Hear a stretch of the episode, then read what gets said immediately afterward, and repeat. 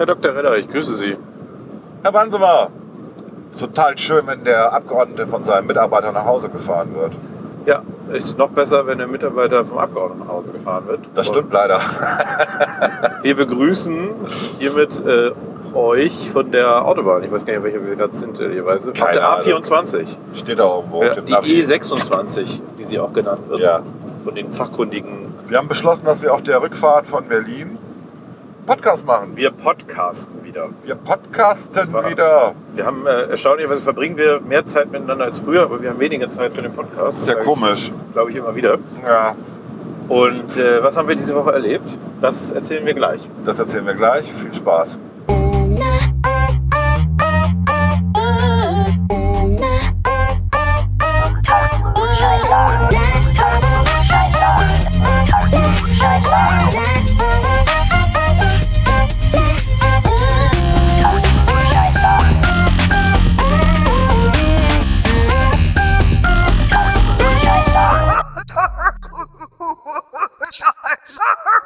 Unter Klugscheißern. Herr Dr. Redder. Wie, du nimmst schon wieder auf? Ja, ich mach klar. gerade Musik. Äh, Okay. Herr Bansemer, was war diese Woche los? Was, hab alles- die erste wichtige Frage ist, was war mit Robert Habeck los? Ja, hat er, doch- er hat auch sein Statement abgegeben. Er meinte das ja nicht so. Und wir sollten auch nicht über unseren Bund- Bundeswirtschaftsminister lästern, das tun schon andere. Das ist schon andere. Also, äh, die sind in den Umfragen wegen Habeck um drei Prozentpunkte abgeschmiert. Ja, das ist sagst du, ne? Ich glaube, das wird noch schlimmer werden. Ich weiß nicht, wann die Umfrage gelaufen ist. Äh, das, vielen wird es ja erst jetzt bekannt. Das ist ja das Absurde. Se- Seine Beliebtheitswerte haben sich halbiert. Ja, das ist richtig. Das stimmt. Also das äh, war schon ein bisschen peinlich. Also was ja das viel größere Problem ist, dass, äh, also erstmal fand ich es dann interessant, dass quasi die, äh, die linken Ökoprofessoren und äh, die, der halbe Journalismus ihm beigesprungen ist und gesagt hat, dass es natürlich theoretisch möglich ist, einfach zuzumachen und Unglaublich. äh, nicht insolvent zu gehen. Ja klar. Also ey, der, wenn ich- kann auch, der kann auch mit in die Kamera rülpsen und das ist intelligent, ey. Genau, und das, das, äh, aber das ist natürlich, also Habeck hat gesagt, ich muss mal jetzt kurz noch erklären. Also Habeck war bei Maybrit Illner Nee, bei Maischberger. äh, bei Sandy Maischberger Ja. und hat dort quasi auf die Frage, was war sinngemäß die Frage, äh, äh, gehen jetzt ganz viele Betriebe insolvent, hat er geantwortet, nein, Nee. die hören einfach nur auf zu produzieren. Genau, oder arbeiten halt nicht da. Ja. Also sein Biobäcker um die Ecke, der macht dann halt dicht, aber der macht dann halt wieder auf, wenn, das, Genau. wenn die Krise vorbei ist. Und da hat sie ihn darauf hingewiesen, naja, aber wenn der dicht macht, hat er ja noch laufende Kosten. Mitarbeiter, Miete und so weiter. Ja. Und dann war er ein bisschen verwirrt. Ja, Aber lässt man nicht gleich insolvent. Äh, Ja. Dann sagt er auch sowas wie, ja, wenn man mehr Kosten als Einnahmen hat, ist schwierig. Mhm. Dann sagte sie, ja, stimmt.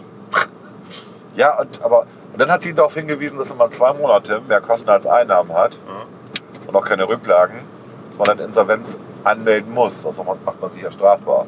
Ne? Insolvenzverschleppung Genau. nennt man das. Das wusste er anscheinend auch nicht, dass es sowas gibt. Wobei das ja auch in Corona-Zeiten ausgesetzt war. Das stimmt, ja. Ja. Ähm, dieser Paragraph. Aber es war, ähm, ich habe es live gesehen und ich habe es ausgemacht, weil ich es nicht ertragen konnte. Es ist ja, du sagst ja, du guckst immer gerne so Serien, die wie so ein Unfall aufgebaut Ja. sind. Das war wie ein Unfall. Das war ein Unfall, ja. Ja. Äh, es, war, es war einfach bemerkenswert, weil natürlich danach auch so eine, so eine Meme-Szene entstanden ist, nach dem Motto, Ja, äh, die atmet nicht mehr, aber die ist doch nicht tot. Genau, ihre, Oma. ihre Oma, die hat sie, die, die atmet jetzt nicht mehr, aber, die, ne, aber später macht sie ja vielleicht wieder weiter. Ja. Äh, Ja, Jesus ist ja auch wieder auferstanden. Richtig. Ne? Komm, also, das ist jetzt kein Argument, dass die jetzt nicht atmet. naja, was man schon sagen muss, ist natürlich, dass jetzt äh, äh, ist die Möglichkeit besteht, noch ist es nur im kleinen Bereich der Fall, dass dauerhaft bestimmte Wirtschaftsstrukturen aus Deutschland verschwinden. Ja. Also alle die, die energieintensiv sind, auf jeden Fall. Genau, und da, wo du, also wo du nicht, äh, also zum Beispiel der Bäcker, das wird ja weiterhin Brot geben, aber das gibt es halt dann im Discounter. Ne? Also das ist so, da wo es besonders billig ist und da wo äh, besonders effizient gearbeitet wird. Und äh, das werden wir erleben, ne? dass wir quasi, äh, quasi vielleicht, also hoffentlich werden wir es nicht erleben, andersrum, aber wir könnten es erleben, dass bestimmte eigentlich seit immer bestehende Strukturen jetzt erstmal verschwinden. Und ob die sich dann wieder neu aufbauen oder, oder ob äh, ja, oder ob es dann einfach so bleibt, das ist äh, dann, dann zu sehen. Aber es ist auf jeden Fall gefährlich gerade. Wenn die Zahl war, was hast du mir erzählt, 10.000 Insolvenzen? Ja, ja, das, also die Befürchtung ist, dass innerhalb der nächsten sechs Wochen irgendwie 11.000 Insolvenzen passieren. Ja. Das ist die geschätzte Zahl. Und wir reden jetzt nicht von irgendwie Einzelpersonen, sondern wir reden von dieser Größenordnung über 10 Mitarbeiter, über eine Million Euro Umsatz. Genau, Das sind ungefähr 150.000 Unternehmen in Deutschland in dieser Größenordnung. genau, Also das ist schon 1,15 der, der, der, der Mittelstand sozusagen. Genau. Davon ein Fünfzehntel würde dann aufhören zu existieren. Das ist schon, schon eine Menge. Ja. Und das sind auch nicht alle energieintensive Betriebe, das sind einfach auch Leute, die Zulieferer sind Mhm. für energieintensive Betriebe oder Ja. abhängig sind oder oder oder. Ja, oder wegen Corona oder ne, Genau. lange irgendwie Geschäft läuft schlecht. Ja. sowas. Also ich muss, mal, ich muss auch eins sagen bei den Bäckern, ich hatte ja auch so ein Gespräch mit dem Bäcker in, ähm, äh, im Wahlkreis vor zwei Wochen, Weserpark, der auch sagte, seine Brötchen müssten eigentlich jetzt 1,30 Euro kosten, die kostendeckend produziert werden, dann kauft die aber keiner. Ja. Deswegen verkauft er die halt, äh, naja, Günstiger. Also die haben vorher, er sagte, er hat vorher, ich glaube, drei oder, oder zweieinhalb Cent bezahlt pro Kilowattstunde und zahlt jetzt irgendwie 60. Ja, ja ist halt so, ne? wir haben kein Stromproblem, wir haben ein Gasproblem. Ja. ähm, das ist halt so, dass die ganzen, also ähm, Energie für, für Industrie und Gewerbe war ja günstig. Ja. Und das ist ja alles aufgehoben worden. Und dann hast du natürlich noch die Explosion ähm, ja, am Markt. Das orientiert sich am Gaspreis. Ne? Weil Ja, natürlich da der Gaspreis Das ist das hoch Merit, Merit Order Problem, dass das Ja. letzte Kraftwerk, was zugeschaltet wird, den Preis bestimmt. Und da man Gas als letzte Reserve immer hat und Gas halt momentan sehr teuer ist, wird halt alles teuer. Gut, das werden wir im Laufe der nächsten Monate abschaffen. Das wird aber ein bisschen dauern. Das ist eine nationale Lösung. Ne? Ja. Ähm, und wir können es auch, weil wir über die EEG-Umlage die Strukturen ähm, quasi jetzt schon haben und über eine invertierte EEG-Umlage dafür sorgen können, dass diejenigen, die davon am meisten profitieren, das sind natürlich die, die Windenergie machen und Photovoltaik machen, die ja jahrzehntelang über die EEG-Umlage profitiert haben, dass die jetzt mal diesen, wir nennen das mal Zufallsgewinn, Ja. es ist eigentlich Übergewinn, gebe ich sogar recht, aber es hat keine Steuer, Ja. sondern diesen erhöhten äh, Umsatz, den sie machen, ne, dass sie den eben nicht mehr kriegen. So, wie das genau dann ähm, gemacht werden muss, technisch, Das muss Robert Habeck das auch sagen. rechtssicher ist, genau. Da ist dann äh, Robert Habeck für zu, da wird ihm sicherlich Marco Buschmann helfen, aber das muss passieren. Ja, Dies ist gerade das Problem. Ich habe eine tolle Idee für Bäcker. Ähm, ich weiß nicht, ob ich die hier so kundtun soll, aber mal ganz ehrlich, wenn ihr, also ich sag mal andersrum, ich habe zu Hause immer noch einen sehr günstigen Strom- und Gastarif, weil ich längerfristig noch welchen abgeschlossen habe. Ja? ja. Ich weiß, die können ihn theoretisch auch kündigen unter bestimmten Fällen, aber bisher haben sie es noch nicht getan. Und warum bieten die Bäcker nicht einfach die Brötchen an, bevor die in den Ofen kommen? Also, dass du die mitnehmen kannst und selber zu Hause aufbacken kannst. Ja, warum nicht? Also, die haben natürlich jetzt schon, die haben erhöhte Ja. Mehlkosten, Getreidekosten und so, ist klar. Äh, Das heißt, es ist schon teurer als vorher. Aber der Kunde kann das dann zu Hause entscheiden, wann. Ja, klar. Wo. Also ich finde, das ist eine, wäre eine interessante Alternative. Vor allem macht es diesen. Äh, äh, macht es die Energiekosten unsichtbar. Ne? Das ist natürlich interessant. Das sind dann deine Energiekosten. Genau. Du kannst selber entscheiden, mache ich das jetzt in, was weiß ich, Strom- oder Gasofen oder grill ich das über dem Lagerfeuer? Oder lege ich es auf die Heizung oder sonst was. Ne? Was weiß ich. Genau, slow. Slow Smoking. Slow Smoking. das ist ein New Trend. Ist ja nur so eine bespinnerte Idee. Ne? Ja. Aber es kann gut sein, dass der Kunde im Endeffekt weniger bezahlt als der Bäcker gerade. Das kann, ist durchaus möglich, aber es ist ja auch so, dass wahrscheinlich ich äh, als Kunde eher bereit bin, die 20 Cent für ein Brötchen zu bezahlen Was und das dann ist. aufzubacken, so, als, so. äh, Ja, als genau. die 1,30 Euro für ein Genau. Fertigbrötchen. Genau, das mein- also das meine ich, ja. äh, könnte durchaus ein sein. Wir haben massive Hintergrundgeräusche, weil es massiv anfängt zu Ja, regnen. das ist jetzt auch nur ein Pilot. Wir testen das mal gerade. Genau, vielleicht senden wir es gar nicht. Vielleicht senden wir es nicht. Also wenn ihr es hört, haben wir es natürlich gesendet. Deswegen, Ja, das stimmt. ja, ja. Ach, da können wir jetzt lange drüber philosophieren. Ja, ja, ich wollte gerade sagen, ist es weg, obwohl es da ist? Und kann es da sein, obwohl es weg ist? Wer weiß es schon. Oh, da pinkelt jemand gerade wild. Was? Ja, habe ich gerade gesehen. Da Am ist Zaun. rechts rangefahren. In, Im Regen pisst der. Okay, Ja, ja, er ist selber schuld. Ja, der muss Der wird ja nicht nur unten, sondern oben pitcht das. Bei dem Wind und dem Regen. Okay.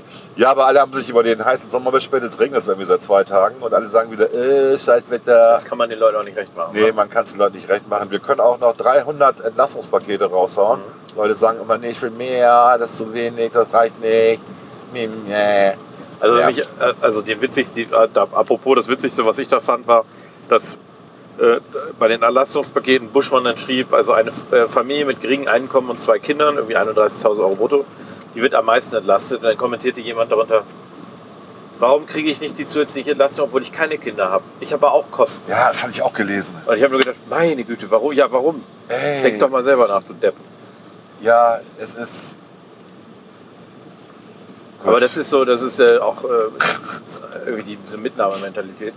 Äh, nein, die, die nächste, der nächste Punkt war natürlich die Atomkraftgeschichte. Ich glaube, das ist auch noch nicht ausdiskutiert. Ne? Also äh, Habeck will jetzt äh, äh, zwei äh, Atomkraftwerke, er nennt das Notreserve. Ich habe nicht so ganz verstanden, was das jetzt genau sein soll. Das, also er in, will, äh, genau, das in Niedersachsen wird natürlich abgeschaltet, weil ja ist ja weil jetzt ja Landtagswahl. Niedersachsenwahl ist, genau, Ja. das kann er seinen Wählern ja nicht antun, Ja. das ist schon klar. Wobei, warten wir mal ab, ne? Das wird Stand jetzt abgeschaltet. Ne? Gucken wir mal, was diese Notreserve, das hat er ja so definiert, dass er gesagt hat, ähm, wir entscheiden in der Situation, sagen wir mal November, Ja. Dezember, wenn absehbar ist, dass die Energiereserven nicht reichen, Ja. ob wir die weiterlaufen lassen oder nicht. Wobei sie ja eh bis Ende Dezember laufen, aber ob sie darüber hinaus Ja, weiterlaufen oder nicht. Und ähm, weil es, gut, es geht halt nicht um, um, wir machen noch mehr günstige Energie für alle, sondern es geht darum, dass äh, die, die Frequenz im, im deutschen Netz irgendwie aufrechterhalten wird und es nicht zu einem Blackout kommt. Ja. Und laut dem Stresstest des Netzes Ja. ist es wohl so, dass die im Süden liegenden äh, Kernkraftwerke wichtiger sind, ähm, um Subschwingungen zu vermeiden, als das im Norden. Das behauptet er. Gut, ich weiß gar nicht, wie man so einen Stresstest macht, aber Keine Ahnung. müssen wir jetzt erstmal glauben. Wir hatten darüber ja auch in der FDP debattiert und haben gesagt, die drei, die jetzt laufen, sollten eigentlich laufen bleiben. Jeder Energieerzeuger zählt. Äh, vor allem aus, einfach aus Geht dem ja auch um den Preis. Also, Also immer wenn irgendwo Energie günstig produziert wird, dann geht der Preis auch runter. ja, weil die Nachfrage nach teuren Genau. Energieträgern halt sinkt. Das ist relativ simpel, das kapiert er aber irgendwie nicht. Ähm, dann immer dieser, dieser Spruch, auch von unserer Ministerin dazu, das ist halt eine Hochrisikotechnik.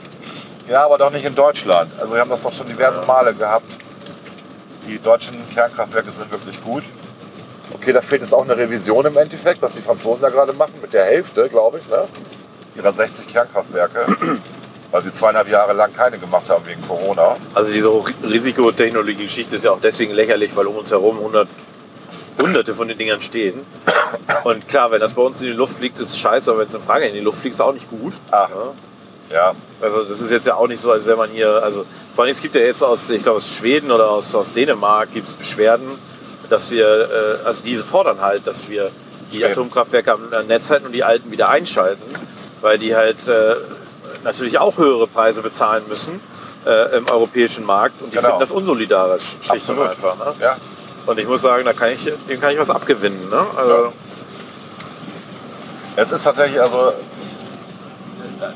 gut, es gibt halt diese diversen Verträge. Also wenn in Deutschland zu wenig Strom da ist, dann wird halt Frankreich zugeschaltet und die, versorgt uns dann, die versorgen uns dann. Aber die Franzosen haben aktuell auch ein Problem. Also die kriegen ja gerade von uns äh, Strom, der aus Gas verstromt worden ist, damit sie ihre ähm, Schwingungen stabil halten können, ihre 50 Hertz. Ähm, und also die werden auch, so wie es aussieht, bis Ende Dezember noch weiter von uns Strom brauchen. Ja, da, da muss ich auch sagen, fand ich sehr witzig. Also das Argument, ja, in Frankreich wird jetzt die Hälfte der Atomkraftwerke auch nicht bespielt, weil da kein Wasser da war. Äh, Ja, das kein war- Kühlwasser. Das war falsch. Das stimmte zum Teil, aber das ist ja auch jetzt ist es ja relativ egal. Aber im Winter kann ich dir aber garantieren, dass genügend Wasser vorhanden sein wird. Ja. Also äh, man kann halt, man muss ja auch mal gucken, wann brauchst du die Dinger. Du brauchst sie ja jetzt nicht äh, unbedingt heute. Heute wären sie auch schön. Aber die Dinger brauchst du vor allen Dingen dann im Winter, wenn, äh, wenn, äh, ja, wenn ja auch äh, nochmal zusätzliche Verbraucher dazukommen und so weiter. Ne? Die Leute sind noch viel häufiger zu Hause. Ja. Wir brauchen einfach mehr Strom im Winter, ist ja völlig klar. Äh, und, Wir brauchen äh, von allen Prognosen her mehr Strom jedes Jahr. Es wird nicht weniger. ja. Auch wegen der E-Auto-Geschichte. Ne? Genau, das kommt auch nochmal dazu. Tja, aber ja, Ist halt so, ne? Ist so, ja. ja. Gasumlage war jetzt auch keine coole Idee, technisch. Wie heißt er nochmal? Der vom DIW? Zwitscher, Fritscher, Fritscher. Fratscher. Fratscher, Fratscher. Fratscher. Fratscher, ja, der irgendwie sauer auf die FDP ist. Wir wissen warum, aber wir dürfen es irgendwie nicht sagen. Ja. Beleidigte Leberwurst. Seitdem schreibt er irgendwie immer gegen die FDP und gegen Lindner. ja, wirklich absurd. Also dieses mit, dass er Habeck da verteidigt Ja, hat, war das wirklich war so- völlig Das Banane. war so lächerlich. Das ey. war ja nicht mehr zu verteidigen. Fratscher, Fratscher, er? Irgendwie Ist auch egal, ja. ey. Der ist nicht wichtig, der Typ. ist genauso wie äh, Frau von Kempfert da, Claudia Kempfert. Claudia heißt sie, ne? Keine Ahnung. Ja. Die auch immer von den Tagesschau oder so rausgepult wird für ein 15-Sekunden-Statement, wo sie dann immer sagt, nee, geht gar nicht, ohne inhaltlich zu begründen, warum. Ist ja auch mal toll. Hauptsache, sie hält Ja. ihr, Gesicht in die Kamera und sagt, nee, das, ja, ja, ja. Okay. Also, das Ding ist ja, dass dieser Fratscher, äh, man gewinnt den Eindruck, Fratscher. Oder so, als Ja. würde der eine relevante, eine relevante Gruppe an Ökonomen repräsentieren. Nein, Er repräsentiert vielleicht 5% der Ökonomen. ich ne? würde sagen, sich selber. Der hat schon eine sehr eigene Sicht auf die Welt. Dingen, Ja. Also was der manchmal so in den Talkshows von sich gibt, wo ich denke, ja, du hast wirklich, du bist Wirtschaftsprofessor? Hat er überhaupt Wirtschaft studiert? Ja, ja, Volkswirtschaft wird er studiert. Ja. In der Kneipe, oder? jetzt Naja, der ist, nein, der ist, das ist halt ein Aktivist. So. Und äh, das bringt einem halt nachher in der politischen die- Bewertung nicht wirklich was. ist die ne? Kempfert ja auch. ja. Die redet ja auch alles das nach. Was, gut, also was ist der zentrale Fehler von Robert Habeck gewesen? Ich behaupte ja, als er das Amt übernommen hat und die gestandenen Leute im Ministerium alle entlassen hat und komplett ausgetauscht hat gegen die Leute aus seiner grünen Blase. Man hätte für eine gewisse Zeit für Kontinuität sorgen können, indem man zumindest einen Teil der Mannschaft erstmal lässt. ja gut, er hat die Führungsmannschaft ausgetauscht. Ne? Ja. Da ist natürlich viel Unruhe entstanden. Ja, Ich glaube, die halbe Bundesgeschäftsstelle arbeitet jetzt, äh, der Grünen arbeitet jetzt in Ministerien. Nicht nur bei ihm, sondern natürlich auch bei, bei Annalena Baerbock und Co. Äh, Das Bundeswirtschaftsministerium, Klimaministerium, whatever, ist ja auch ein riesiges Haus. Ne? Ja. Also, das ist äh, gigantisch groß.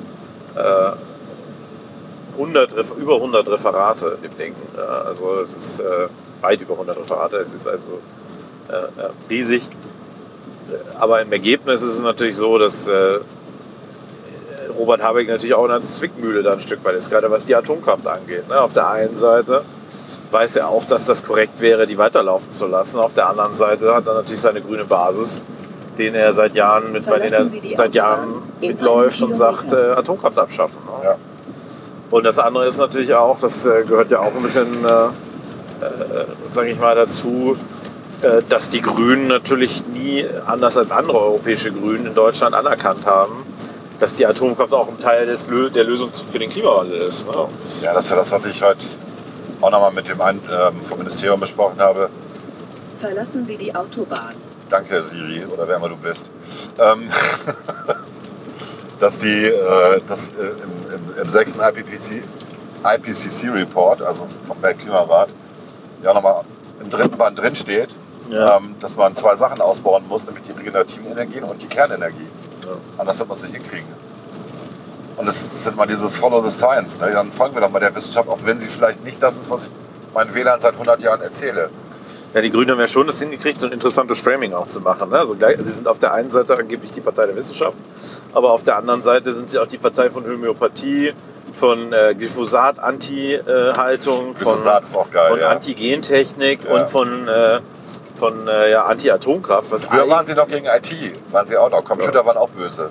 Naja, und es gibt, also es gibt halt bei einigen Themen, da können sie Wissenschaft und äh, Glauben ganz gut äh, verheiraten. Das ist, wenn es um äh, den, den Klimawandel und äh, quasi die, ähm, wie soll ich das formulieren, die, die Bewahrung der äh, also irgendeiner Form von Natürlichkeit, die ja bei den Grünen immer sehr wichtig ist. Ne? Geht ja vielen Grünen um diese Form der Esoterik, also der natürlichen Esoterik. Und ähm, das geht beim Klima ganz gut. Definiere mal natürliche Esoterik. Was Nee, ist also dieses Esoterische, das quasi, ja, es stimmt, das ist ein komischer Begriff.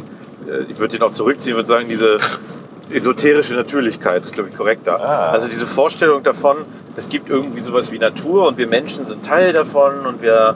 Nee, nee. Nee, nee, also der, nee, nee, wir sind nicht Teil davon, sondern wir machen das kaputt. Wir sind quasi Genau, stimmt. Ja, ja, wir sind die außerirdische So. Natur. Also, dass wir Teil davon sind, das, Genau. das checken die Grünen nicht. Und dass es irgendwie sowas gäbe wie äh, lange leben, aber sich ernähren wie vor 10.000 Jahren. Genau. Lange leben, aber auf Medizin verzichten wie vor 10.000 Jahren. Ja. Schlau sein und Bildung genießen, aber gleichzeitig äh, äh, nicht auf die Wissenschaft oder nicht wissenschaftliche Erkenntnisse berücksichtigen. Also diese, diese Spagat, den sie da versuchen, der ist bei den Grünen, also dieses, diese esoterische Natürlichkeit, ist schon sehr stark vorhanden. Da hast du gleichzeitig natürlich sehr, sehr viele, das sind ja sehr viele gut gebildete, also gut ausgebildete Menschen. Hast du natürlich auch Leute, die da sehr kritisch sind und die ein bisschen wissenschaftlicher sind. Und bei der Homöopathie streiten sich ja deswegen auch, weil es dann einen Teil gibt, die sagen, was ist das für ein Käse? Zu Recht. Und natürlich so einen Teil gibt, die sagen, aber mir hat es doch immer geholfen, weil Mama hat es doch immer gemacht. Und, äh, Ja. und das ist natürlich so ein bisschen, ähm, wie soll ich sagen, das ist schwer verheiratbar. Aber bei dem Klimawandel hast du genügend Wissenschaftler, die das so sagen und dem menschengemachten Klimawandel. Oder dem menschengemachten Anteil am Klimawandel.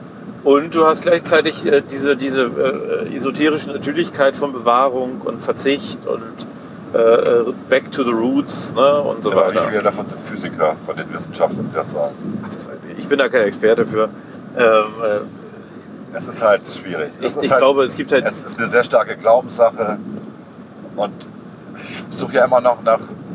Also vielleicht kennt ihr das ja. Ich suche ich suche nach einem YouTube-Video, wo es zwei Käsekugeln gibt, so Glaskugeln irgendwie, Glocken. Und in, dem einen, in der einen Glocke ist die, unsere Atmosphäre, also 0,04% CO2, ich glaube 20% Sauerstoff, dann ganz viel Stickstoff und noch ein paar andere Spurenelemente. Ähm, und in dem anderen ist dann halt 0,04 Prozent. Ja. Nee, ich hatte eben schon 0,04, 0,03, also das weniger. So, was wir vor 120 Jahren irgendwie hatten oder 140 Jahren. Ähm, und dann steckt, steckt man da oben drüber eine 100 Watt Lampe, vielleicht eine alte, keine LED, die auch ein bisschen warm macht, macht die an und dann lassen wir die mal, weiß ich nicht, eine Woche laufen und gucken mal, ob die Temperatur sich wirklich bei den äh, 0,04 Prozent massiv erhöht hat gegenüber den 0,03 Prozent. Das wäre ja ein Experiment, was man ja relativ einfach durchführen kann. Mhm. Das habe ich noch nirgendwo gesehen. Ich frage mich, warum eigentlich nicht? Das würde ich in der Schule jedem Schüler zeigen, um zu zeigen, hey, guck mal, dieses Spurenelement CO2 hat so eine massive Auswirkung. Und ich kenne nur diese Experimente, wo ich 20% CO2 reinkippe und so. Oh, jetzt geht aber die Temperatur hoch. Ja, klar. Ja, das Problem ist, äh, also ich da habe ich auch keine Ahnung aber das Problem ist natürlich, dass die Debatte um den menschengemachten Anteil am Klimawandel nicht von Naturwissenschaftlern geführt wird, sondern von äh, Aktivisten und Kommunikatoren. Ne? Und das macht es ein Ganz- bisschen anstrengend. Ganz vorne Al Gore, der wirklich kein Physiker ist oder ist auch egal. Also kann ja sein, dass das wirklich der Maßstab aller Dinge ist, also der CO2-Gehalt. Aber kann man das glauben? Also bei so einer Konzentration, ich kenne die ganzen Erklärungsversuche mit Ping-Pong da und, und Strahlen werden reflektiert.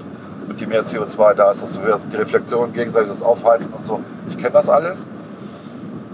Aber ich würde es gerne mal im Experiment überprüfen. ne? Das ist doch normal, oder? Ja? dass man mal was überprüft. Ja. Und ich habe das noch nicht gesehen. Und vielleicht gibt es das ja irgendwo. Wenn das jemand mal gesehen hat, auf YouTube, dann bitte mal einen Link schicken. Das würde ich mir gerne mal angucken. Also, ich, dann, dann glaube ich es auch richtig. Also normalerweise hat man ja immer in der Naturwissenschaft, man, man macht eine Theorie, die basiert auf Empirie. Und da muss man die Theorie aber auch belegen. Sonst bleibt es eine Theorie und hat keine Auswirkungen auf die Praxis. So, außer sie wird von allen akzeptiert, weil es keine bessere Theorie gibt. CO2 alleine, also monokausale Zusammenhänge in der, in der Natur sind eher kritisch. Und dazu kommt, das ist das Totschlagargument, aber ich bringe es jetzt auch nochmal, warum haben sich die Temperaturen auf dem Mond und auf dem Mars erhöht in den letzten 40 Jahren? Ja. Waren wir da jetzt auch und haben da irgendwie CO2? Ja, wir waren ja auf einem mit einem Roboter und auf dem anderen sogar mit Menschen. Ne? Ja, die haben das schwer ausgearbeitet, ich weiß. Ja, ja. Ja, das ist so. Das Ja, ist so da muss man doch mal drüber nachdenken dürfen. Nee, darf man nicht. Das ist man gleich ein Klimawandelleugner oder ein, was weiß ich, Querdenker oder so. Nee, ich, das, sind doch, das ist doch eine einfache Forderung. Dass die Wissenschaft, die Lehrer, die Lehrerinnen, wer auch immer, mal so ein Experiment machen mit ihren Schülern. Würde ich gerne mal sehen. Also Thermistor, die eine entsprechende Auflösung haben, die Temperatur auf 100 Grad genau messen, die gibt es ja, die sind ja auch nicht teuer. ja. Das ist ja Standardprodukte inzwischen. Also, das ist doch mal ein schönes Experiment. Kann man auch gerne mal Jugend forscht machen oder so. Einfach mal so als Demo für alle Schüler und Schülerinnen, damit sie sehen, so gefährlich ist CO2. Guckt, nicht nachmachen. Ja, ja. Und wenn es nicht funktioniert, möchte ich es auch gerne wissen. Naja, naja, es ist wahrscheinlich kompliziert, die äh, Erdatmosphäre jetzt in einer Kugel abzubilden, aber ich bin jetzt auch, wie gesagt, ich bin auch kein Experte für. Also die muss ja nur luftig abgeschlossen sein. Ich finde ja eigentlich das Interessante ist doch, äh, dass ähm, die Folgerungen, also die Schlussfolgerungen aus der, äh, dem menschengemachten Klimawandel, äh, aus dieser Sache sind ja eigentlich die, die man auch ohne den menschengemachten Klimawandel durchaus treffen könnte. Also die Idee, dass man äh, Energie nicht äh, fossil nimmt, Natürlich. sondern regenerativ ist ja schlau. Da sind wir uns doch einig. Genau, gerade in einem Land, wo es keine Ja. Ressourcen gibt, dass man da, das macht, genau, dass es auch klug ist, äh, effizienter zu werden im Umgang mit Energie, Energie. ist auch total Da sind klug. wir uns auch einig. Genau. Äh, Also das sind ja Sachen äh, äh, und dass man technologische Weiterentwicklung braucht, um langfristig Energieversorgung zu sichern, also mit Kernfusion und was wir da alles in 30 oder 40 Jahren hoffentlich auch am Start haben werden. Das ist für mich auch völlig logisch. Also ich Ja. finde das, wie soll ich das mal formulieren? Ich finde eigentlich, dass selbst, also egal wie man das bewertet, ja, dass im Ergebnis ja eigentlich die Sachen stehen. Das Einzige, was, man, was dann nicht steht, ist natürlich der ähm, verzweifelte Versuch, möglichst zu verzichten auf alles. Ne? Ja. Also, das steht natürlich nicht. Die Verzichtsideologie steht und fällt natürlich so ein Stück weit damit. Das hat ja auch, also äh, eigentlich sind ja die Grünen eine Partei, insbesondere die wollen ja eigentlich grundsätzlich die Leute zu Verzicht erziehen. Äh, Und äh, der Klimawandel gibt ihnen natürlich auch ein tolles Argument dafür. Ne? Also nach dem Motto, also wenn du es nicht schon tust, um natürlicher zu sein und was gegen die Massentierhaltung und Gentechnik und so zu tun, dann tust du wenigstens, damit die Menschheit und deine Kinder weiter existieren. Kann man natürlich auch machen. Ne? Also es hat schon alles, äh, alles hat seine. Ja, wir brauchen das, aber ich meine, wir können jetzt ja das CO2 nicht eliminieren. Das CO2 brauchen wir ja auch, ne? Ja, Also die Pflanzen für Photosynthese. Ohne Ja. CO2 gibt es keine Photosynthese. Okay. Das ist relativ wenig. Also in der, in der Historie des Planeten ist es schon relativ wenig. Es gab auch schon Zeiten, wo wir 10% CO2 hatten. War es da wärmer? Bitte? War es da wärmer? Ja, da war es auch wärmer, klar. Also bei 10% ist es wärmer. Ja. Das ist schon ein Klimagas, das ist schon klar. Ja. Aber wir reden ja immer noch, ich rede ja von 0,03 und 0,04 Prozent. Ne? Also da, Parts per Million. Viert- ne? genau. 126. ja, so. das ist irgendwie. Ich, ich möchte echt mal so ein Experiment sehen. Weil ich kann es aber nicht glauben, dass diese kleinen Unterschiede, es ist ja wirklich klein. Natürlich ist es prozentual groß. Ne? Also von 0,03 auf 0,04, 33 Prozent. Ui. Ja. Also das wäre das falsche Experiment. In der Atmosphäre mit 10% CO2 zu machen und dann zu sagen, ups, jetzt erhöhen wir die mal eben um 33 Prozent, dann sind wir Ja, ja, ja. Ich möchte bei diesen kleinen Spurengaselementen, da möchte ich äh, mal sehen, ob das wirklich so funktioniert, wie gesagt wird. Wahrscheinlich gibt es irgendeine Erklärung dafür, dass es eben nicht im Kleinen funktioniert, aber auch die hätte ich auch gerne. Einfach mal, also ich bin jetzt gar nicht so skeptisch, wie es das anhört, sondern ich habe keine Erklärung gelesen bisher, die das glaubhaft macht. Dass man das nicht in einem kleinen Schulexperiment wiederholen kann. Und äh, ja. Und für, für ein Schulexperiment ist es wahrscheinlich zu kompliziert, die genauen 0,03 und 0,04 zu machen, aber Also die müsste jetzt müssen- 0,04 sind nicht schwer zu machen, weil die hast du. ja, ja, okay, aber So. du müsstest da der 0,03 entziehen. Ne? Ja, das ist schwer. Ja, ich bin kein Profi da drin, aber das entscheidet, du müsstest alles andere erhöhen. Ne? Ja, man müsste tatsächlich eine Messapparatur haben, die sagt, jetzt haben wir 0,03. Ja, ja, ja. Das heißt, du kannst eine Pflanze reinstellen, die Photosynthese macht über das Licht. Dadurch wird sich äh, automatisch der CO2-Anteil reduzieren. Der Sauerstoffgehalt wird aber auch zunehmen dann. Was wiederum das Experiment eigentlich verfälschen Richtig, könnte. Ne? genau. Also ich glaube, so einfach für die Schule ist es nicht geeignet, aber für die Das stimmt. Universität sollte es doch äh, schaffbar sein. Ja. Also einfach mal empirisch klar und dann zu sagen, jetzt machen wir mal ein Experiment draus und gucken, ob es wirklich so ist. Das ist doch das Normalste. Also wir haben doch alles. Also ich meine, ich weiß jetzt nicht, an wen ich denken soll. Äh, ist mir auch egal. Irgendein, das Pendel. das Pendel.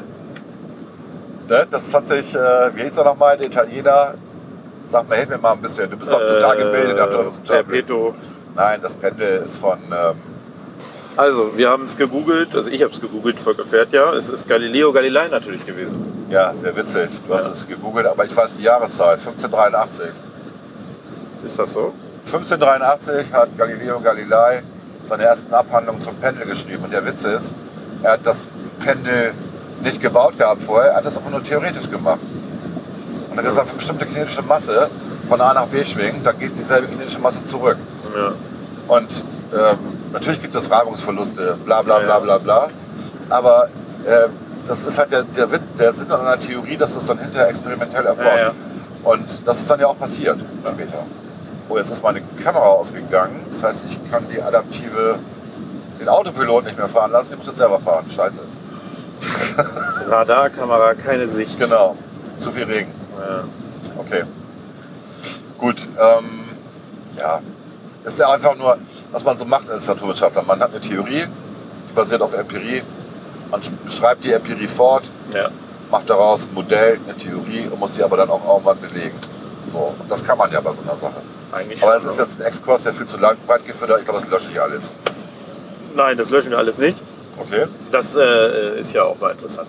Ja, aber dann bin ich gleich wieder Klimawandelleugner, was ich nicht bin. Ich glaube, nein, ich weiß, dass es einen Klimawandel gibt. Ich weiß das. Ich glaube, es geht ja um die Frage, wie hoch der menschengemachte Anteil letztlich ist. Genau, und ich glaube ja mal, dass der Mensch sich überschätzt. Ne? Also auch wenn er meint, er kann dagegen angehen. Und wie gesagt, warum erwärmen sich die, die Temperaturen auf anderen Planeten im Sonnensystem? Das sind wir ja nicht. Und dann denkt man eher an astrophysikalische Komponenten.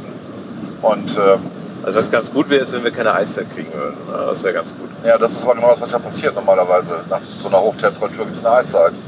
Also Milankovic, ne? Ja. Effekt, alle 120, alle 150.000 Jahre so roundabout passiert das halt. Gut, ist ja auch wurscht jetzt. Ähm, ja, ich möchte mir auch nicht hinstellen nachher auf eine Endmorene und sagen, ich habe recht gehabt. Ja, das bringt Aber die nichts, ganzen ne? Sonnenkollektoren sind jetzt unterm Eis.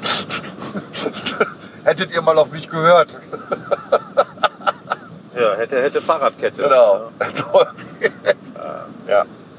Naja, wir brauchen auf jeden Fall, äh, wir müssen uns energieunabhängiger machen. Wir müssen resilienter werden, was Energie angeht. Genau, So, äh, da- das- erneuerbare da Energien gar nicht verkehrt. Dann, genau, aber da Aber hilft müssen halt sie auch speichern. alles andere. Genau. Genau. Oh, der Schweizer fährt mit dem Porsche lang. Ja, der kann sich das leisten. Der wird in Frankli bezahlt. Das Ja. darf man nicht sagen, das ist ein Schweizer richtig beleidigt, wenn du Frankli sagst. Ja, Und nicht? Frank. Ja, weil das geht nicht. Das ist so eine Verniedlichung. Ja, oder von, von, seiner, von seinem Geld. Das hassen, Uiuiui. hassen sie. Okay, lass uns doch nochmal. Oh, jetzt hat es gewittert oder geblitzt, eins von beiden. Ähm, lass, lass uns doch nochmal positiv reden. Äh, Was Positiv. hast du für Serien geguckt? Gar, gar keine. Ich hatte keine Zeit. Gar keine. Ich habe Parlament gemacht. Und du so? Ich habe äh, die letzten zwei Wochen habe ich äh, tatsächlich ein paar Serien geguckt.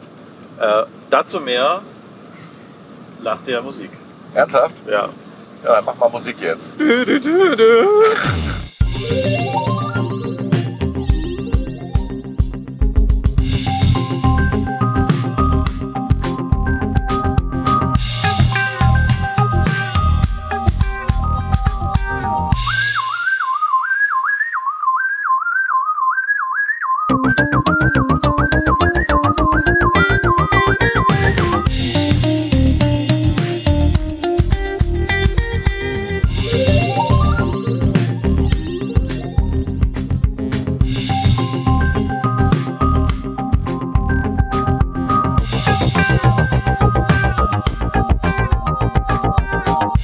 Unter Klugscheißern. Also, ähm, wir kommen jetzt zum Serienteil. Okay. Was habe ich geguckt? Ich habe tatsächlich, äh, habe ich dir schon erzählt, äh, irgendwie Lust bekommen, die Original Das Boot-Serie zu gucken. Ah, ja, Es gibt richtig, hattest du mir erzählt. Ja. Genau, es gibt ja den, den ersten Kinofilm, Das Boot, der geht irgendwie 140 Minuten. Da Dann gibt es gab's Director's Cut, den sechs, Director's- sechs Stunden Nee, oder nee, so. der Director's Cut geht 200 Minuten. Okay. Und dann gibt es äh, die Fernsehserie ähm, des. Boots, die tatsächlich genau sechs Stunden geht, drei, über 300 Minuten. Äh, und die in sechs Teile aufgeteilt ist. Und äh, die, also das ist ganz interessant, weil der, also der ursprüngliche Buchautor hat sich bei dem Film ein bisschen beschwert damals, weil er gesagt, also ich habe das ein bisschen nachgelesen, weil er halt gesagt hat, äh, naja, eigentlich ist mein Buch doch ein Anti- Antikriegsbuch, aber ihr habt jetzt natürlich in eurem Film nur die Ah, ja. die ganzen Action-Szenen drin. Ne? Und äh, da entstand so eine, also aus seiner Sicht so eher so ein Heldenepos, äh, was, äh, wenn man äh, wenn man die Serie selber guckt, äh, nicht mehr der Fall ist. Also es ist auch Okay. ganz so, der Film unterscheidet sich da klar, logisch. Ne? Also du kannst die Leute im Kino nicht 20 Minuten lang oder 30 Minuten lang Dialoge. Haben die diese 300-Minuten-Fassung als zuerst gedreht? Nein, Oder? äh, die haben die alle gleichzeitig gedreht. Ja, Also es wurde quasi für die 300 Minuten Fassung gedreht. ja. Und der Regisseur hat gleichzeitig gesagt, ich mache da mal einen Kinofilm raus. Und Okay. hat quasi beides gemacht. Also er hat, äh, äh, also die Szenen waren im Prinzip auch so, du musstest jetzt nicht, äh, also es gibt keine Szenen im Film, die nicht ja auch in der Serie sind. ne? Also die Serie ist einfach nur mit deutlich mehr, also mehr Ruhe, mehr Dialoge und so Ja. weiter. Äh, und äh, die Serie kam auch erst ein paar Jahre später raus. Also der Film kam zuerst. Und der Director's Cut kam, glaube ich, auch nochmal später. Wie ist der Autor Lothar? Ja, Dok B? Professor Dr. Lothar irgendwas. Ja, was mit B? Ja, ich weiß auch nicht mehr. Beckmann, Beckmeier, keine Ahnung, ich Ja. weiß es auch nicht. Gut. Auf jeden Fall, so, dann habe ich die, also die Serie geguckt, muss auch sagen, dass sie wirklich, also kann man sich gut angucken, liegt gerade bei Netflix, glaube ich. Äh, da sind ja hier die ganzen alten äh, Leute, also jetzt mittlerweile alt, damals jung, hier, äh, äh, Uwe, Uwe Ochsenknecht. Äh, Der äh, spielt da mit? Ja, Was? Die haben die ganzen alten Leute ausgegraben? nein, bei der alten Serie, die damals. Ach so, ich dachte, jetzt Ja, du redest von der neuen. Nein, von der erzähle ich gleich. Okay. Und ne, Ja. hier, Bär, hier Grönemeyer und so weiter. Ja. Also ganz viele Leute, die heute irgendwie steinalt sind, damals jung waren. Damals jung waren. So, Und das Namengesicht, der Captain, wie heißt der denn nochmal? der, Ja. ja, ja, der Alte. Ja, egal. ich nicht. Der eigentlich zu alt war. Also Jürgen Prochnow. genau, eigentlich, eigentlich waren die U-Boot-Kapitäne äh, zu dem Zeitpunkt vielleicht 30 Ah, okay. und der war Schauspieler schon 37 und da haben sie halt gesagt, ich habe vorher die Doku gesehen über das, Ja. das Boot. Das ist Äh, ja so richtig intensiv Ja, ja, reingesteigert. ja, ja, so richtig. Ich habe also ich habe angefangen, äh, das äh, muss man dazu sagen, ich habe angefangen bei YouTube gab es die Arte-Doku zu, keine Ahnung, 50 Jahre das Boot oder sowas. Ne? Oder, Buchheim, meine ich, hieß der. Kann das sein? Lothar von Buchheim? ja, irgendwie sowas. Oder was? Okay. Und äh, der, der ähm, also in dieser Doku haben sie dann so ein bisschen das erklärt und wie sie es gedreht haben und so weiter. Sehr, also wirklich interessant auch. Und dann habe ich gedacht, kannst du ja mal die Serie angucken. Äh, also das ist der Hintergrund. Und dann ähm, äh, ist es quasi so, also die, die Geschichte ist ja dort an Bord äh, von äh, was gar nicht, U96 oder was das da war, äh, war ein, äh, der Leutnant hieß der, der so eine Art Kriegsreporter war. Der ist quasi Ja. die, die Figur. Äh, Und am Ende gibt es ja einen, Luftangriff und, äh, und so weiter. Und die Serie, die, äh, das Boot, die auf Sky läuft, drei Staffeln gibt es mittlerweile, setzt quasi da an und äh, führt äh, quasi in dem Jahr das fort und geht noch ein Jahr Aber weiter. auf anderen Booten halt. Auf anderen Booten, ja, mit anderen, logischerweise Ja. auch mit anderen äh, Charakteren. Ähm, wobei man sagen muss, anders als, also auch, auch in der Originalserie ist ja insgesamt, aber äh, insbesondere jetzt auch in der neuen Serie, äh, die ganze U-Boot-Flotte wird so ein bisschen heldenhaft dargestellt oder die Personen, ne, das hat sehr stark äh, auch was ernüchtert, also die sind angeblich alle ernüchtert und äh, nicht wirklich glühende Nationalsozialisten, ne, also keiner ist da Nazi. Was komisch ist. Genau, was komisch ist, weil auch da müsste es Nazis gegeben Aber auch haben. nicht so richtig komisch, weil die Marine ja immer was Besonderes war. Ja, aber Ja. es wird auch da richtige Nazis gegeben Ja, haben. klar. Äh, also das ist alles ein bisschen merkwürdig. Hm, Also also ein bisschen in- eine Art Distanzierung. Ne? So nach dem Motto, wir kämpfen ja hier äh, Krieg ehrenhaft, aber mit den ganzen anderen Geschichten wollen wir nichts zu tun haben. Das Boot selber, also die neue Serie, äh, spielt nicht nur auf einem U-Boot, sondern hat als in den ersten beiden Staffeln La Rochelle als Kulisse. Also man hat sowohl ein oder zwei Bootsmannschaften, die rausfahren, die begleitet werden, als auch eben den Widerstand, der sich da entwickelt und Ja. äh, man folgt quasi dem, äh, dem äh, Gestapo-Kriminalrat, der ermittelt. Ähm, also das ist so eine das ist ganz interessant. Wie gesagt, ich war auch überrascht. Äh, äh, also ist von Kritikern nicht nur gelobt worden, eben eher aus diesen Gründen. Ne, das ist sehr, wie soll ich das mal formulieren? Das ist sehr ja, Optimistisch und ein realitätsfremd bisschen zu schön, schön Ja. gewaschen alles. Ja, ja. Wenn man das ausblendet und eine spannende, spannende Serie gucken will, fand ich, äh, also hat mich das gut unterhalten. Und ich finde dieses U-Boot-Szenario sowieso eigentlich ganz spannend, ne? weil da ja, Echt? naja, weil du das also Gruselig total. genau, aber weil Ja. du, du hast ja viele, viele Menschen auf engem Raum, Ja. Wo Wie bei Raumschiff Enterprise. genau, aber wo also halt noch enger, wo man nachher verwundert ist, dass überhaupt noch ähm, Ordnung herrscht, ne? weil eigentlich Ja. müsste da ja die Ordnung herrschen. Und dann habe ich, äh, also dann äh, habe ich da ein bisschen zu gelesen, was ich da interessant fand. Also ab 43 waren, äh, sind ja im Prinzip alle U-Boote abgesch abgeschossen worden, könnte man sagen. Ne? 90 Prozent, ne? Ge- also ich habe gelesen, es Zahlen zwischen 31.000 und 35.000 der U-Boot-Fahrer sind äh, im Krieg gestorben. okay. Also äh, zwischen Dreiviertel und äh, 85, 87 Prozent oder Okay, so ja. sind, äh, sind verstorben. Weil irgendwann äh, einmal Enigma äh, ge- geknackt wurde. Ne? wurde, genau, ja. Ähm, äh, und zum anderen auch, weil neue Waffen entwickelt wurden. Ne? Also Radar zum Beispiel, ganz böse. Radar wurde entwickelt, aber auch die, also die haben ja vorher mit Wasserbomben gearbeitet und da haben sie nochmal neue Arten von Bomben entwickelt. Also das ist schon, ähm, ist schon äh, war schon dann irgendwie schwierig. Und die Nazis, es gab es irgendwie nochmal neun Monate, äh, als Enigma 4 eingesetzt wurde, wo tatsächlich der Funkverkehr nicht abgehört werden konnte. Aber die Nazis haben einfach auch nicht daran geglaubt, dass ihr Funkverkehr abgehört werden könnte. Ne? Und das hat natürlich auch dazu geführt, dass, äh, dass die U-Boote eigentlich äh, da äh, regelmäßig versenkt wurden. Äh, ne, war Das war jetzt, und es war jetzt nicht so genial, wie man erzählt wird. Also Alan Turing hat nicht die Enigma alleine geknackt, sondern es liegt einfach daran, dass sie ja in Polen eine äh, Enigma, ich glaube, 3 geborgen haben oder Enigma 2 geborgen ja, das hat wohl geholfen, aber die, ja, dadurch auf, so Schlüssel, Mischding. auf, Ne? die, auf die Schlüsselidee Die gekommen sind. ja. Genau, ja. Also es ist so ein, ist so ein Mischmasch. Ne? Also, ähm, Turing war genial, aber so genial war er dann doch nicht. Naja, okay. Und dann, ich hatte mich ja auch mal äh, irgendwie mit so, das fand ich eigentlich auch ganz spannend, hat jetzt damit nichts zu tun, also nicht direkt. ja. Äh, nach dem Krieg, ich weiß gar nicht, ob ich das in meinem Podcast erzählt habe, äh, es gab ja lange zu Zeiten des Kalten Krieges und teilweise gibt es das sogar immer noch, so einfach Kurzwelle, Kurzwellensender, ja. die, ähm, äh, die quasi Informationen an Agenten weitergeben. Also die Idee ist quasi, äh, zu einer gewissen Zeit wird, äh, wird äh, ein Radio, also ein Radioprogramm ausgestattet. Ich sage gleich, was, wie das da abläuft.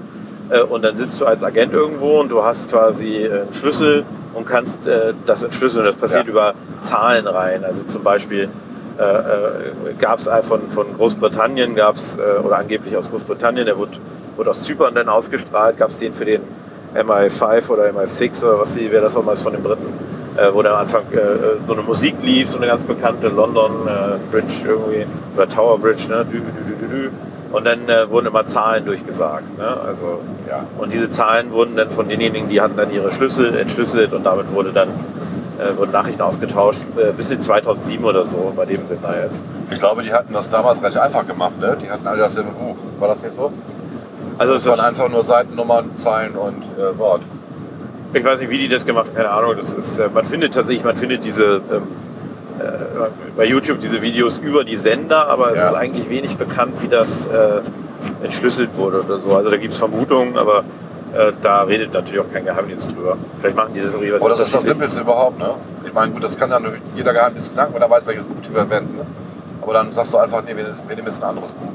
Ja. Also was es, was, es, was es auf jeden Fall gab, es gab zwei Arten. Das eine ist, dass es allgemein äh, ähm, für, für, für mehrere Agenten Codebücher gab. ja. Es müssen gar nicht echte Bücher sein, sondern einfach nur Bücher. Ne? Ja, also genau. äh, die, wo die Zahlenschlüsse drin standen. Und das zweite ist, äh, sind diese One-Time-Keys, ne? also Ja. wo du mit, ähm, wo du mit, äh, mit ein, wo, wo jeder Agent einen einzelnen Schlüssel hatte wo quasi nur äh, der einmalig passte. Ne? Ja. Also das beides, äh, beides Was man immer noch verwendet heutzutage. Das ist das sicherste mit Abstand, Genau, ne? ja. Äh, das gibt's äh, mittlerweile macht man ja viel einfach elektronisch. Ne? Also da, äh, das ist ja auch zu aufwendig, diese Sender zu betreiben und so weiter. Ich glaube, osteuropäische Geheimdienste betreiben die teilweise immer noch. Äh, und dann ist es häufig auch so gewesen, dass die also zum Beispiel von, von Russland oder von, ich glaube, Tschechoslowakei, die nach West, Westdeutschland waren, die haben halt nicht auf äh, Tschechisch oder Slowakisch äh, gesendet, sondern die Zahlen waren dann auf Deutsch, ne? weil äh, Tarnung, Brote, keine Ahnung. Also dass du, dass du so eine, fand ich eigentlich ganz witzig, so als Idee, weil es ja äh, Hiding in Plain Sight so ein bisschen ist. Ne? Also äh, äh, das, äh, das äh, ja, war lange eine Methode. Also die Verschlüsselungsgeschichten sind schon ganz interessant. Alrighty. Alrighty. yes. Ja, was noch? To be honest. Was habe ich noch geguckt? Ich habe jetzt, äh, das hat mich schon beschäftigt. Du bist der Gucker. Naja, ich habe ja, äh, Also muss dazu sagen, Klaas hat die Serie geguckt, gleichzeitig Wikipedia gewälzt, sich alle Bücher über verschiedene U-Boot-Formen durchgelesen. nein, also ich habe nur Wikipedia geguckt. Okay, und kennst Also- dich jetzt aber mit U-Boot total aus. Nee, das, das tatsächlich nicht. U-Boote, also ich finde die U-Boot, äh, also ich, wobei ich mich dann auch tatsächlich ein bisschen über die Technik informiert habe, weil natürlich äh, äh, damals das so war, ähm, dass man getaucht nur sehr kurz fahren konnte. Also ähm, äh, Warum? Wegen des Drucks oder was? Nee, ähm, das äh, war relativ simpel das zu Anfang. Äh, du hast ja einen Dieselmotor und einen Elektromotor damals gehabt. Ja. Ne? Und in der Regel, heutzutage ist ja im Prinzip auch so, der Elektromotor treibt die Schraube an. Und äh, das heißt, die hatten Akkus, also ähm, Batterien hatten Ja. an Bord. Und das Problem war, dass die Batterien nur vom Diesel aufgeladen werden konnten. Der Diesel natürlich entsprechend. Äh, Abgase hat. Abgase und das genau. heißt, äh, unter Wasser, äh, nein, nicht nur Abgase nicht hatte, das war nicht das Problem. Das konnte, die konnte man theoretisch ja ins Wasser abgeben. ja, siehst du die Blasen ja oben. Genau, aber das wäre jetzt nicht so das Dramatische gewesen. Das Schlimme wäre gewesen, dass du Luft brauchtest, um diese überhaupt zu betreiben. Ah, natürlich. Äh, und Klar. äh, und äh, da wurde dann später ähm, tatsächlich auch ein Schnorchel ähm, äh, äh, für gebaut, sodass du quasi getaucht mit einem Schnorchel nach oben äh, äh, fahren konntest. Äh, das ist also, das war damals als schlicht und einfach das Problem. Ne? Das, äh, und dann gab es eigentlich zu Kriegsende, die sind gar nicht mehr zum Einsatz ge gekommen, gab es richtige Neuentwicklungen bei den U-Booten, die solche Akkus hatten, dass du auch statt, also vorher konntest du quasi 100 Seemeilen unter, unter Wasser fahren, dass du 700 Seemeilen unter Wasser fahren konntest. Aber das hat den Krieg dann nicht mehr beeinflusst.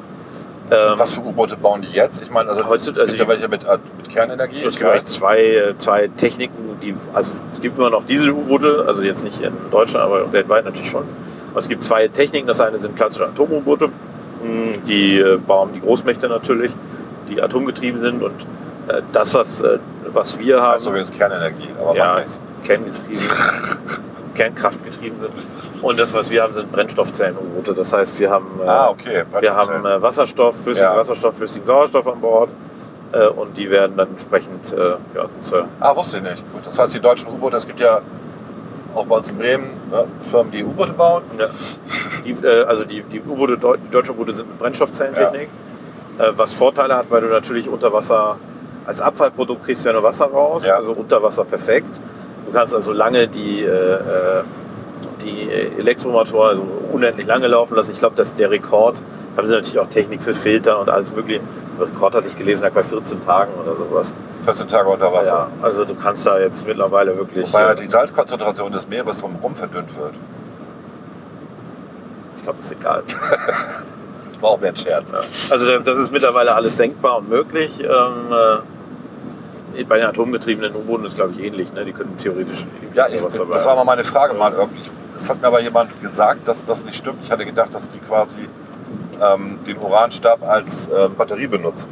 Also keine Kern, also nicht ähm, wie bei bei Hochtemperaturreaktoren oder nicht, ähm, das beschießen, sondern im Endeffekt ähm, nutzen die nur die Strahlungswärme. Okay. Und das stimmt aber nicht. Nee, das glaube ich auch nicht. Die haben tatsächlich so einen Reaktor Mini- an Bord. Ja. Mini-Reaktoren an Bord. Ja. Das als reine Batterie würde zu wenig Energie bringen. Das stimmt natürlich. Würde Ja. natürlich ewig halten. Also ewig ist übertrieben, aber 100.000 Jahre ist schon Ja. ziemlich lang. Aber bringt halt auch zu wenig Energie. Genau. Ja, ja, ja. Also das sind, das sind richtige Reaktoren, die da an Bord Ja. sind. Ne? Das ist schon.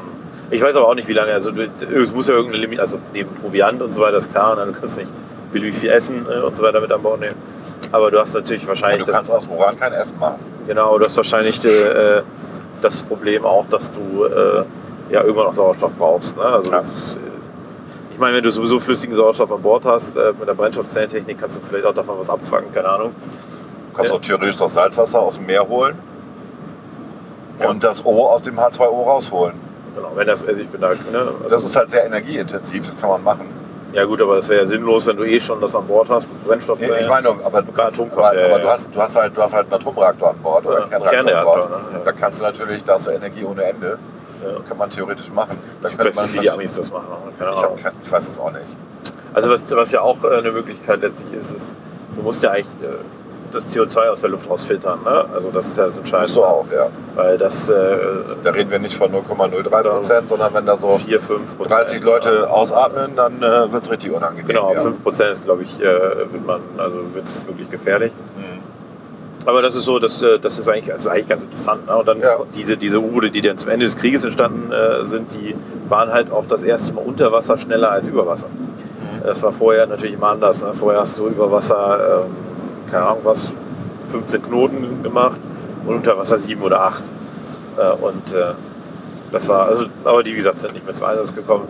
Heute ist es ja so, wenn die russischen äh, U-Boote ihre Basen verlassen, ist da gleich ein amerikanisches oder britisches äh, dran und äh, äh, fährt den hinterher. Ne? Äh, Ernsthaft? ja, klar. Du willst nicht, dass du, also die wollen wissen für den Fall, dass es zu einem nuklearen äh, Austausch kommt, wollen die die abschießen können. Ne? Also die werden geschätzt. Da gab es ja auch mal diesen äh, Vorfall, wo das eine russische U-Boot gesunken ist, wo Ja. dann der erste Verdacht war, das wäre kollidiert mit einem amerikanischen U-Boot, dem das das verfolgt hat. Ja, Ich glaube, es waren nur die Amis, ich weiß nicht, ob die Briten waren. okay. Ähm, äh, aber da war es, äh, das war, hat einen anderen Grund. Ne? Also ähm, ich weiß jetzt nicht warum. Fehler, irgendwas, technischer Defekt. Äh, müsste man mal nachgucken. Aber das ist tatsächlich so, dass die Amerikaner denen hinterherfahren. Ja. Okay. Aus gutem Grund. Also äh, deswegen ist die, Gef ist, was heißt die Gefahr, aber deswegen ist es natürlich schon so, dass äh, äh, wenn wir mal davon ausgehen, dass es zum atomaren äh, Schlag kommt, dass man zumindest eine gewisse Wahrscheinlichkeit besteht, dass, äh, dass die Amerikaner einen größeren Teil der russischen U-Boote dann auch neutralisieren Mhm. können. Das heißt, die haben die quasi überall stationiert. Sonst geht's ja nicht. Die haben, haben einfach, also es reicht ja, dass du mehr hast als die Russen im Zweifel. Ja. Äh, Ich, also musst ja auch nur die atomwaffenfähigen U-Boote, die musst ja noch folgen. Ich glaube, das sind auch nicht alle. Das ist eine Geschwindigkeitsbeschränkung. Achso, Ja. wegen der Brücke, genau. Du brauchst ja quasi äh, Stadt, Stadtrahmen. Was auch interessant war, weil das kommt in der dritten Staffel äh, von Boot auch vor, ist, dass die Japaner im äh, Zweiten Weltkrieg riesige U-Boote gebaut haben. Riesig, also nach damaligem Maßstab. Also quasi äh, fast doppelt so lang und hoch wie die deutschen U-Boote.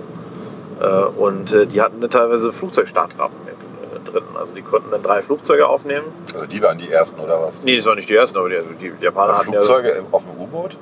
ich weiß nicht, ob das heute, also ich, ich glaube, das ist einfach sinnlos, ne? weil du heute das nicht mehr brauchst. Aber damals war ja das Thema, dass du fürs Bombardement beispielsweise ja nicht ewig, ewige Reichweiten hattest. Ja. Das heißt, die Idee war wahrscheinlich von denen, dass die mit, äh, mit den U-Booten in die Nähe der Amerikaner fahren.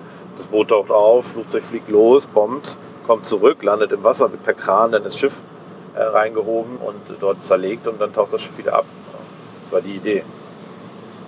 Wahnsinn. Ja, was für eine, was für eine Technikgeschichte. Ja, ich hatte irgendwann ja mal geguckt, äh, weil meine Frau und ich uns uneinig waren, äh, welches Land eigentlich die meisten Opfer gebracht hat im Zweiten Weltkrieg. Und erschreckenderweise, ähm, ich glaube, China war auf Platz zwei, wenn ich mich nicht so irre, was Ja. Todesopfer anging. Ja, Also, ja, und überhaupt Indochina, ähm, die Japaner haben da ganz gut gewütet. Ne? Die Japaner im Zweiten Weltkrieg waren äh, brutal. Also die standen, also die haben natürlich nicht industrialisiert die Menschen umgebracht, aber die standen, so was die Brutalität angeht, den deutschen Das Truppen wurde- auf dem Feld genau. nichts nah. Ne? Keine Gefangenen. Keine Gefangene, wenig Gefangene. Also vielleicht waren sie im Feld, sage ich mal jetzt. Ja. Äh, vielleicht sogar noch ein bisschen brutaler als die Deutschen. Ne? Also das war schon, äh, war schon heftig. Dass natürlich die Sowjetunion bzw. Ja, ja. ihre Staaten da entsprechend äh, die meisten Opfer zu beklagen Ja. hatten, ist auch logisch. Also ne? Ukraine eigentlich im Endeffekt, ja nicht. Äh, nicht Russland oder damals die UdSSR, Ja. sondern es war ja, Ja gut, das gehört ja dazu. Ne? genau, das gehört ja dazu. Also der, gut. Ja, richtig die Leute verheizt da. Ne? Ja, ich kann mich ein bisschen über die Fahrbereitschaft beschweren. Soll ich das mal machen? Was? Auf gar keinen Fall. Das wäre ja total abgehoben. Es ist halt ganz witzig, in den letzten drei Tagen, also heute, gestern und vorgestern, ähm, musste Ja. ich äh, die Fahrbereitschaft benutzen. Und tatsächlich war es so, dass ich jedes Mal von den vollgequatscht worden bin. Also die Fahrbereitschaft wird jetzt politisch. Und vielleicht steht auf meiner Stirn drauf, red mit mir. Red mit mir über Politik ja. oder so, keine Ahnung. Äh, Das erste, das erste Gespräch war ähm, äh, einer, der sagte, er wäre bis August in der FDP geblieben, ist jetzt ausgetreten, weil er hält es nicht mehr aus. Ähm, okay, das, dann kommen diese üblichen Vorwürfe, wo ich dann immer so denke, naja, aber wir sind ja auch in einer Ampelkoalition. Also da gibt es ja, Ja. dummerweise auch noch Partner, die mitbestimmen können. Und wir können natürlich nicht alles durchkriegen, was wir wollen. Ich finde, wir kriegen schon ganz schön viel durch. Gutiert wird es ja nicht so von den Leuten anscheinend oder von den Medien oder was weiß ich, dass wir noch nicht die Steuern erhöht haben, wie alle anderen es wollten. Zum Beispiel, ne, dass wir stattdessen Steuern senken, dass wir Inflationsausgleich machen, dass wir die kalte Progression äh, gerade mildern. Also alles so Sachen, wo ich so denke, das müsste doch jeder an seinem Geldbeutel merken. Aber ja, aber die Energie. Naja gut, das ist ja nicht in unserer Verantwortung tatsächlich. Also wir können die Energie jetzt nicht einfach, äh, Können sie nicht herbeizaubern. Ne? nee. Man kann Ähm, halt nur gucken, dass das man. sind halt externe Einflüsse. Ja. Und dann hättet ihr vor die Regenerativen ausbauen müssen, ist auch ein schöner Satz. Ähm, ja, wir haben aber keine Speicher. Also es nützt ja nichts, wenn wir ganz viel Wind haben und alle können ganz viel Strom kriegen. Ne? Und nachts ist es dann windstill und die Leute frieren. Also das ist ja nicht, das liegt ja nicht nur an uns. So. Äh, Das liegt ja an den Vorgängerregierungen. Genau, wir haben ja auch nur wirklich äh, kurz regiert. Aber das ist ja auch nicht, wie gesagt, das ist ja auch jetzt nicht der Punkt. Blame Game bringt einen nicht weiter. Nein. Nur wir brauchen jetzt Lösungen. Wir haben vorhin über Atomkraft geredet. Genau, wir das haben muss jetzt kommen. Wir haben über, über Kernenergie geredet, wir haben, haben natürlich, ähm, das ist auch so ein Ding, ne, wenn man dann so hört, irgendwie, dass ein wichtiger grüner Politiker äh, uns erzählt, ähm, dass wir uns ja überhaupt keine Sorgen machen müssen um den Winter 23, 24. Also der Winter 22, 23, den kriegen wir anscheinend hin, so wie es Ja, aussieht. das von, der, ja. von der Bundesnetzagentur Modelle äh, und man kann da sehen, ähm, dass, weil ja auch ähm, die Industrie und die Privatmenschen gerade Gas einsparen tatsächlich, also Ja. das ist messbar, ähm, dass wir das Ist ja auch teuer, natürlich spart. Es ist auch, äh, klar, auch, auch aus Teuerungsgründen. Also der, es wird keiner in dem, in dem 23, in den 22, 23 Winter erfrieren. Liegt aber auch daran, dass wir natürlich unsere Gasreserven mit russischem Gas im Endeffekt aufgefüllt haben. Ja. Wir haben einen Füllstand von, ich glaube, 87 Prozent oder so und das reicht. Äh, auch wenn wir jetzt den, den Franzosen noch ein bisschen Strom daraus machen, das funktioniert. Äh, wir haben ja auch neue Lieferanten, also Norwegen äh, beliefert uns mit Gas. Äh, ich weiß gar nicht, wer noch alles. Ich bin noch nicht der Energieexperte. Ähm, aber äh, das, das, das hat er voll abgebremst hier gerade eben. Von wegen Autopilot. Tempomat, was für ein Scheiß. Ähm, hat auch wieder Energie gekostet. Ja. Schlimm. Aber die, ähm, der Winter danach, wir werden es halt nicht schaffen, so wie es aktuell aussieht, ähm, dass wir tatsächlich äh, bis 23, 24 die Speicher wieder voll haben. Wie denn auch? Ja. Und äh, auch die Energy-Terminals, die jetzt gebaut werden, die reichen vielleicht für 4, vielleicht für 6 Prozent aus. Und ich finde, das heißt, wir brauchen wirklich jede, jede Form von Energie. Ja, ja, Und deswegen ist es halt unklug zu sagen, dann wird ja alles besser, bis dann haben wir die Lösung. Nee, haben wir nicht. Wie denn auch? Ja. Und ähm, dieses auf Zeit spielen und den Leuten nicht die Wahrheit sagen, das regt mich auch ein bisschen auf. Ne? Also jeder kann sich das ausrechnen, die Zahlen sind öffentlich. ja. Die Bundesagentur hat die Zahlen ja veröffentlicht. Es bringt halt auch jetzt nichts äh, seitens der Grünen, der CDU zu sagen, sie haben jetzt 16 Jahre nicht die äh, äh, erneuerbare Energie ausgebaut. Das ist schön. Ist, ist jetzt aber so. Ne? Das jetzt also so. bringt jetzt nichts. Genau, wir brauchen ja jetzt Lösungen und Ja. nicht auf die Vergangenheit gucken. Ne? Richtig. Ja, und wie gesagt, also Kohle und Kernenergie dicht zu machen und dann darauf zu hoffen, dass Wind und äh, Sonne alles äh, löst, sieht man, funktioniert nicht. Wir machen doch fast wieder bald die Steinkohlekraftwerke an, wenn das so weitergeht. Ja, ja. Und wenn dann wirklich also das, das CO2 der entscheidende Faktor ist für Klimaerwärmung, dann ist halt dämlich, das so zu machen. So, und dann reicht es auch zu dem Thema. Ja. Äh, gute Sachen äh, diese Woche waren, Entschuldigung, dass ich jetzt nicht über Serien rede, gute Sachen diese Woche waren, das eine Panel gestern, Ja. wo es um Überregulierung ähm, von äh, Verwaltungsdigitalisierung geht. Gegen. Ja. Gegen. ging, Entschuldigung.